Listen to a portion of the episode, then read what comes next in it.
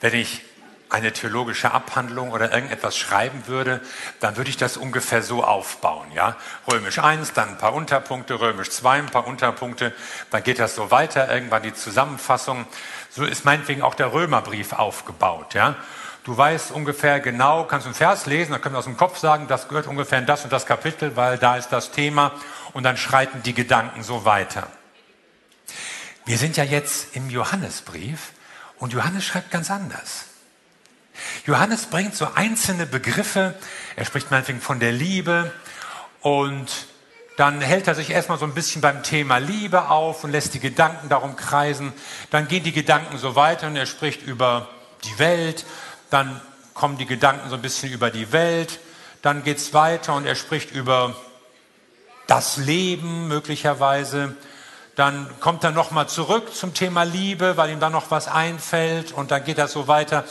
Und so gibt es eine Gedankenkette, die sich so durch seine Briefe, seinen ganzen Brief durchzieht. Und seine, seine verschiedenen Themen kommen in ganz verschiedenen Kapiteln und Stellen immer wieder vor. Und wir sind ja gerade jetzt in den Johannesbriefen und wir wollen uns auf diese Gedanken einlassen. Johannes hat so Schlüsselbegriffe, auf die er immer wieder zurückkommt und ein Schlüsselbegriff ist Wahrheit. Ich will leben in der Wahrheit.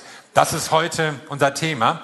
Und im zweiten Johannesbrief, es gibt ja drei insgesamt, der erste hat fünf Kapitel und der zweite und der dritte sind beide sehr kurz, nur ein Kapitel, die kürzesten Bücher in der Bibel überhaupt. Und im zweiten Johannes Vers 4 steht, ich freue mich sehr, dass ich in eurer Gemeinde einige kennengelernt habe, die ihr Leben ganz an Gottes Wahrheit ausrichten, so wie er es uns geboten hat. Also Wahrheit ist eines der wichtigen Stichworte bei Johannes. Und bei Wahrheit denkst du natürlich zunächst das Richtige sagen. Nicht lügen, ehrlich sein, Aufrichtigkeit, das ist so das Erste, was uns einfällt. Wahrheit ist die Darstellung der Tatsachen, wie sie eben sich mit der Wirklichkeit auch überlappend zugetragen haben. Und wenn wir bei Johannes hinschauen, überhaupt in die Bibel schauen, dann merkt man, er benutzt das Wort Wahrheit so in dreifacher Weise. Die Wahrheit sagen, die Wahrheit glauben und die Wahrheit tun. Und alle drei wollen wir uns mal anschauen. Sagst du die Wahrheit? Damit ist gemeint, bist du ehrlich, aufrichtig, vertrauenswürdig? Stimmt das, was du sagst? Auch Paulus sagt in Epheser 4, lasst uns die Wahrheit reden in Liebe.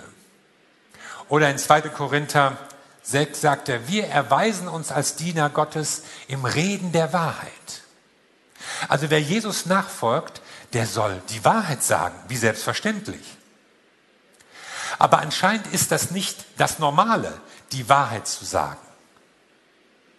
Und tatsächlich gibt es Religionen und Kulturen, die kennen, anders als jetzt im Evangelium, nicht so ein absolutes Wahrheitsethos, sondern da musst du eigentlich nur die Wahrheit gegenüber deinen Leuten, deiner Familie, deiner Sippe sagen. Und da ist Ehrlichkeit kein allgemein verbindlicher Wert. Ich habe mal lange Zeit in einem Land gelebt, da lief ohne Korruption kaum etwas. Wenn du irgendetwas bekommen wolltest, auch von Behörden oder der Polizei, etwas, was dir vom Gesetz her zustand, dann haben die erstmal erwartet, dass du Geld zahlst. Und sonst lief das eben nicht. Es gibt eine internationale Organisation, Transparency International, und die untersuchen eben, wie hoch ist der Korruptionsgrad in verschiedenen Ländern. Und wenn wir mal die Liste hier anschauen aus dem Jahre 2021, es ist vielleicht ein bisschen klein geschrieben. Auf Platz 1 ist Dänemark, Finnland, Neuseeland, Norwegen, so geht das dann weiter. Dann äh, fällt auf, auf den ersten Plätzen sind fast alles Länder, die christlich oder besonders auch protestantisch geprägt sind. Ja, Singapur, sagst du, Hongkong. Ja gut, aber das sind auch kleine Stadtstaaten, die lange Zeit unter britischer Prägung waren. Ja, sagst du, aber wenn man da hinguckt, das sind ja auch alles reiche Länder. Und wenn man reich ist, kann man es sich erlauben, ehrlich zu sein. Oder ist es umgekehrt? Sind die Länder wohlhabend geworden, weil sie ehrlich sind? Weil es Länder sind, in denen Jahrhunderte die Bibel vorhanden war, die Menschen geprägt hat, auch die Bibel in der Landessprache vorhanden war und die ganze Kultur von einem Ideal der Ehrlichkeit geprägt ist. Ich vermute, dass es eher so rum ist. Denn man merkt schon, die korruptesten Länder sind die ärmsten Länder und die wenig korrupten Länder sind die Länder, denen es insgesamt besser geht. Also mit anderen Worten, Wahrheit bringt Wohlstand, bringt auch Sicherheit, bringt Gesundheit. Und wenn ich das so lese, dann frage ich mich, ob die Probleme der sogenannten Entwicklungsländer mit der Wahrheit zu tun haben. Nicht nur mit dem Westen und dem Kolonialismus und den multilateralen Konzernen und irgendwelchen internationalen Handelsregeln, sondern mit der Ehrlichkeit. Und der Blick in die Geschichte zeigt uns, dass es mitunter Länder gibt, die auch eine koloniale Vergangenheit haben, die keine Bodenschätze haben, die keine besonders guten Startbedingungen haben, aber die einen Wohlstand entwickelt haben, weil eine korruptionsfreie Elite dieses Land oder weitgehend korruptionsfreie Elite dieses Land regiert. Und andere Länder, die reich sind an Bodenschätzen, der Kongo, Venezuela, die eigentlich ihre Leute blendend versorgen können müssten, arm sind und zerrissen, weil die Korruption diese Länder beherrscht oder falsche Systeme diese Unehrlichkeit fördern. Und ich merke da, Wahrhaftigkeit ist nicht nur etwas, was sich für einen Christen sowieso gehört und was natürlich auch im zwischenmenschlichen Verhältnis gut ist. Ja, wer will schon mit unehrlichen und lügnerischen Leuten zusammen sein?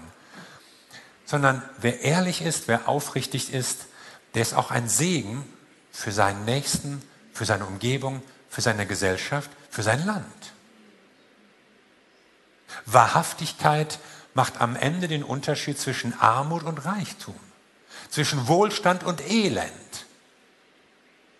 Es ist also ein biblisches Prinzip, das weit mehr ist als nur eine fromme Regel, an die man sich halten sollte, sondern es hat etwas mit einem Segen für ganze Nationen zu tun. Sagst du die Wahrheit? Bist du ehrlich und aufrichtig? Das ist die erste Frage. Die zweite Frage lautet, glaubst du die Wahrheit?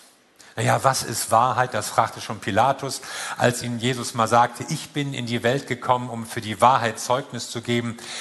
Das Wort Wahrheit, griechisch Aletheia, das wird im Neuen Testament auch so für die Gesamtheit des Evangeliums, des christlichen Glaubens, der Botschaft von Jesus Christus verwendet.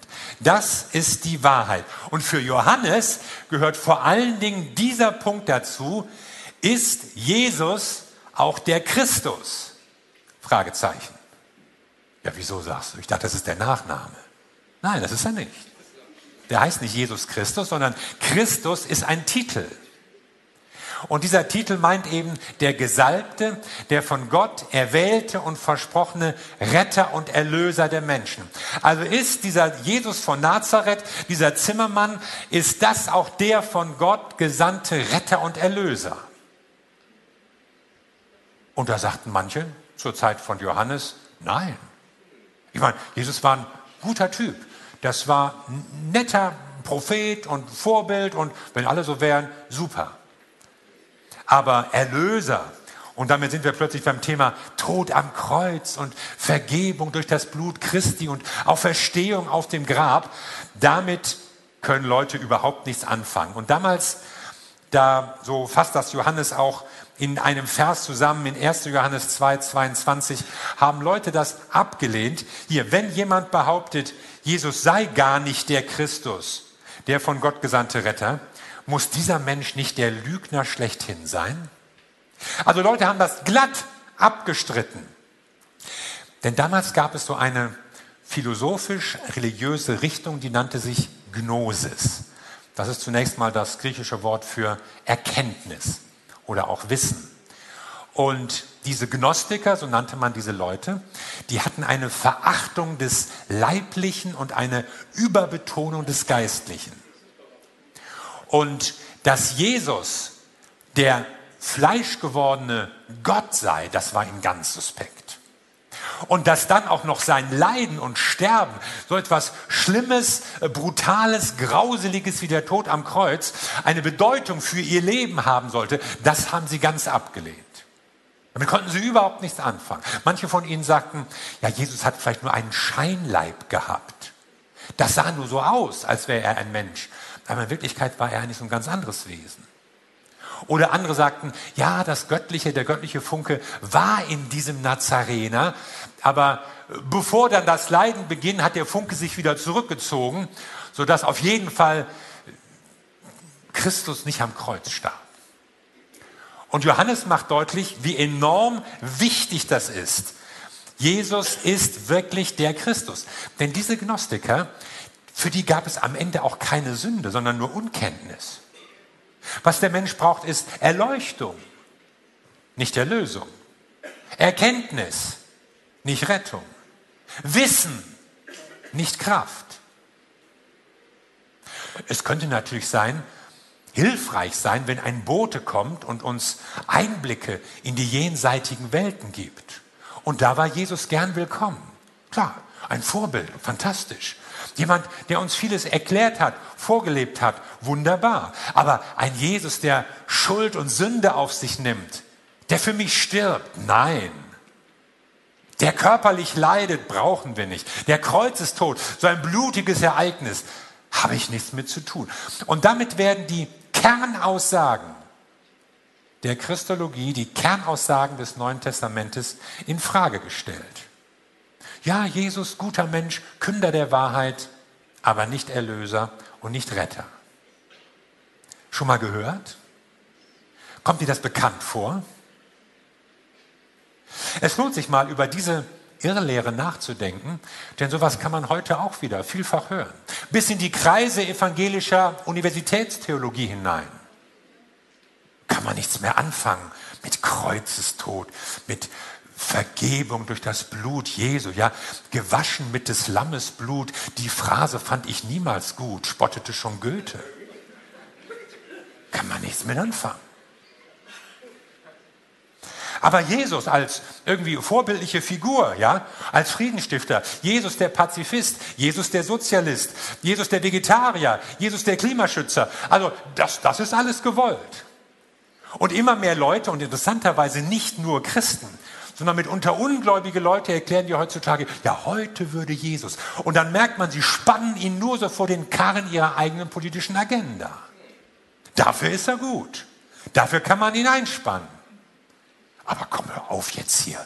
Gestorben, auferstanden, Vergebung, Erlösung, lass mal. Und Johannes macht deutlich, wenn ihr das auseinander definiert, Jesus, Nazarener, Vorbild und Menschenfreund und so, und Jesus Christus, der Retter, der Erlöser, dann könnt ihr Jesus ganz vergessen. Dann bringt euch das alles nichts. Wer ihn als Erlöser ablehnt, der lehnt ihn ganz ab.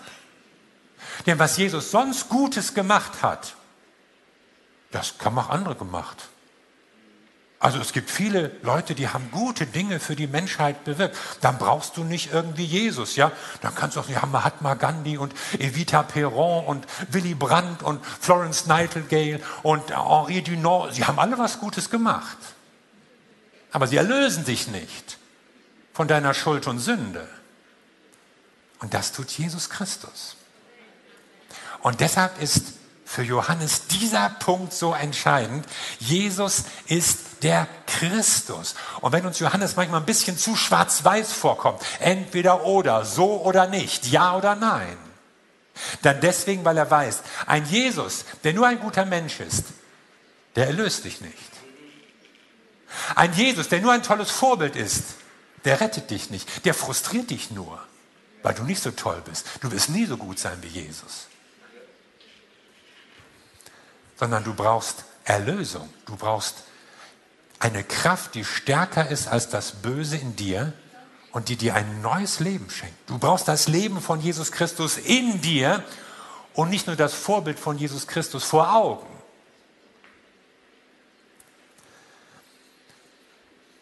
Und deshalb ist es so schlimm, wenn man das Evangelium verwässert. Denn dann bringt es nichts. Und dann wenden sich Leute nämlich auch vom Christentum ab und sagen, ach, ist alles egal, bringt nichts, Gebete werden nicht gehört, klappt sowieso nicht. Warum rennen Leute vielfach weg aus Kirchen? Ich fürchte, sie haben keine Begegnung mit dem lebendigen Jesus Christus. Mit dem, der ihr Leben wirklich verändert. Glaubst du die Wahrheit? Und im Mittelpunkt der Wahrheit ist, Jesus ist der Christus, der von Gott gesandte Retter.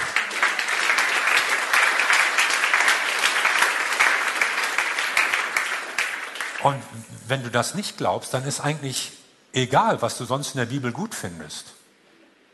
Oder angebracht oder hilfreich fändest für uns, für die Gesellschaft. Man müsste mal die Regierung und die Beamten und so. Ja, ja, müssten sie. Aber Veränderung gibt es nur, wenn wir Jesus an, an Jesus, den Erlöser und Retter glauben. So, und dann dritte Frage, tust du die Wahrheit? Nicht nur die Wahrheit sagen, die Wahrheit glauben, die Wahrheit tun. Ja, was ist damit gemeint? Damit ist doch gemeint, wir handeln in Übereinstimmung mit den Überzeugungen, die unser Leben ausmachen. Wir setzen das um. Wir, wir leben auch in Übereinstimmung mit Gottes Willen, eben der Wahrheit.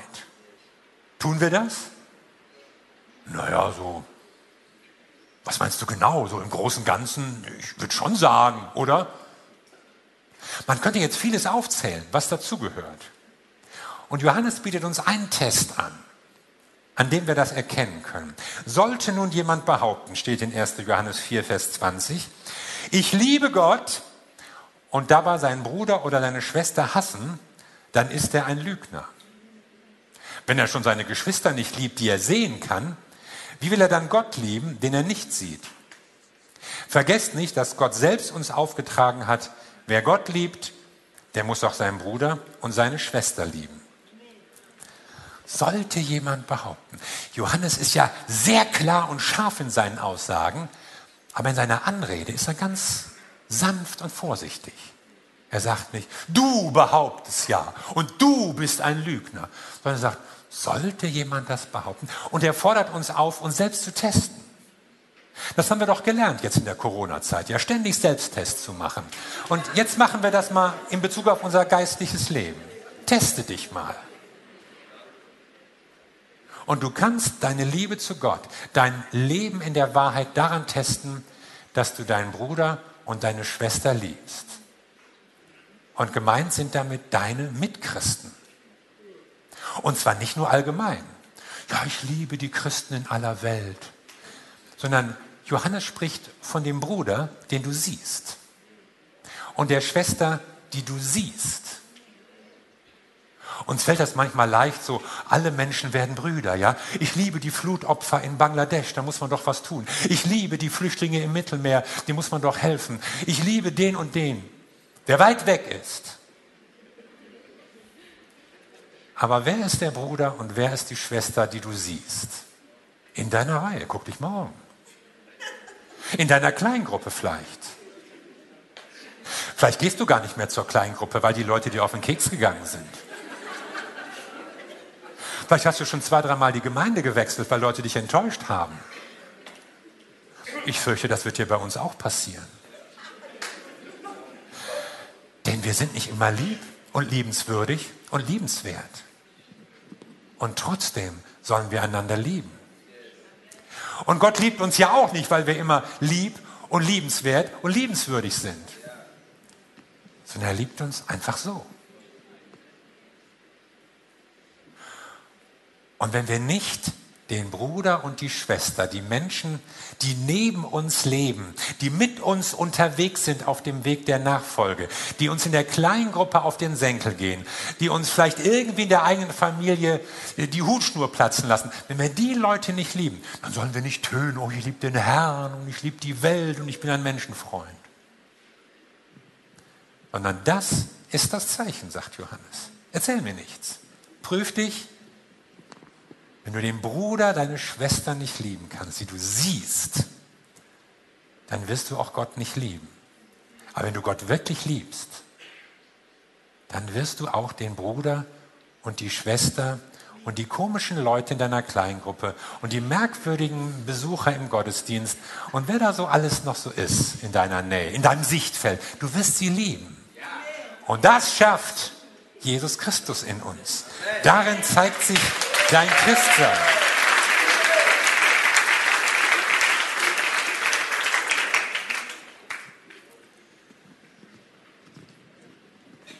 Tust du die Wahrheit?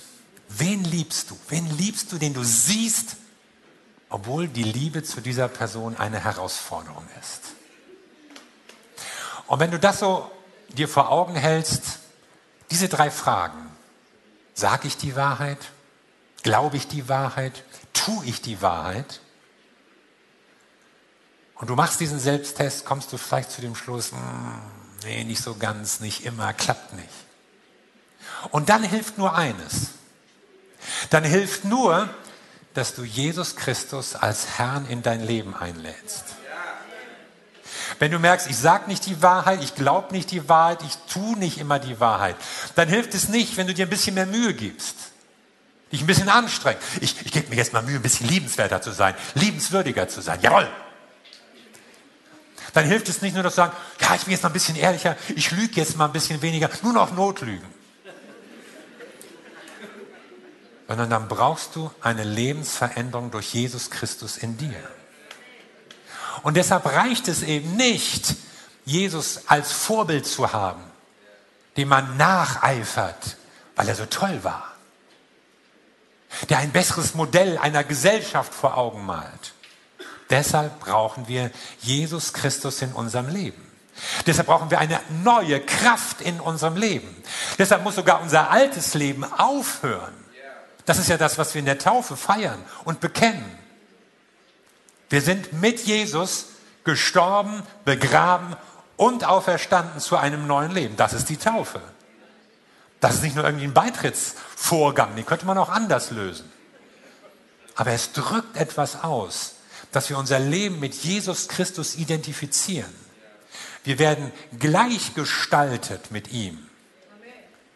Gleichgestaltet in seinem Tod, sagt Paulus sogar, um dann zu einem neuen Leben aufzuerweckt, auferweckt zu werden, aufzuerstehen. Und dann kann das Leben von Jesus Christus, auch sein Vorbild, in dir wirken, aber nicht, weil du dich anstrengst, weil du dir Mühe gibst, weil du es endlich begriffen hast, sondern weil die Kraft Gottes in dir lebt und dich befähigt, ein anderes Leben zu führen. Das brauchen wir.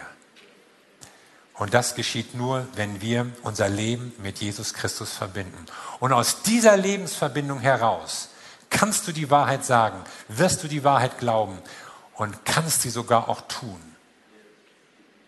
Johannes sagt in diesem vierten Vers des zweiten Johannesbriefes, ich freue mich sehr, dass ich in eurer Gemeinde einige kennengelernt habe, die ihr ganzes Leben ganz an Gottes Wahrheit ausrichten, so wie er es uns geboten hat. Einige. Nur einige.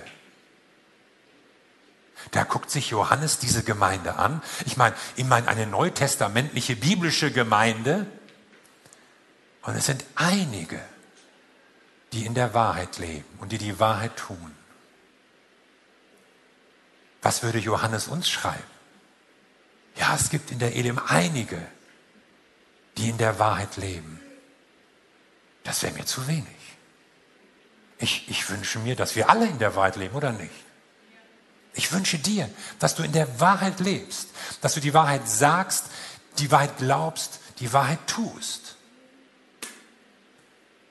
Und dass wir auf diese Weise Menschen werden, die Jesus Christus ausstrahlen, die aber auch ihre Umgebung prägen, ihre Nachbarschaft, ihre Stadt, ihr Land sogar, durch die Wahrheit, die Gott in unser Leben hineingelegt hat, durch die Wahrheit, die Jesus Christus in Person ist. Amen. Lass uns zusammen beten.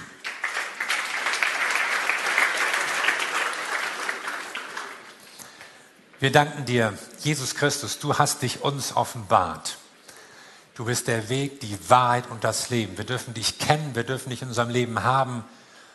Und du sollst der Herr in meinem Leben sein. Und ich wünsche mir, dass viele Menschen, die diese Botschaft heute hören, sagen, ja, ich will die Wahrheit sagen, die Wahrheit glauben, die Wahrheit tun. Und dass viele Menschen sagen, ja, ich will, dass Jesus Herr in meinem Leben ist, denn alleine schaffe ich das nicht.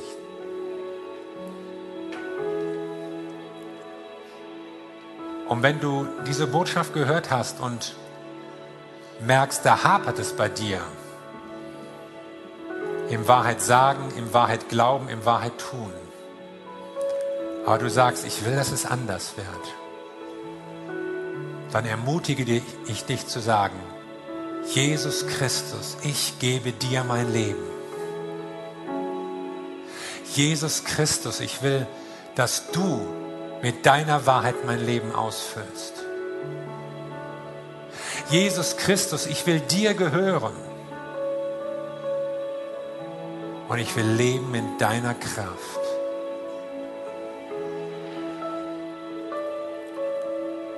Nimm dir doch noch einen Moment des persönlichen Gebetes und sprich mit deinem Gott das, was du willst, was du dir vorgenommen hast, weil du weißt, du kannst es nicht alleine schaffen, aber du kannst es schaffen, wenn du Jesus Christus in dein Leben einlädst.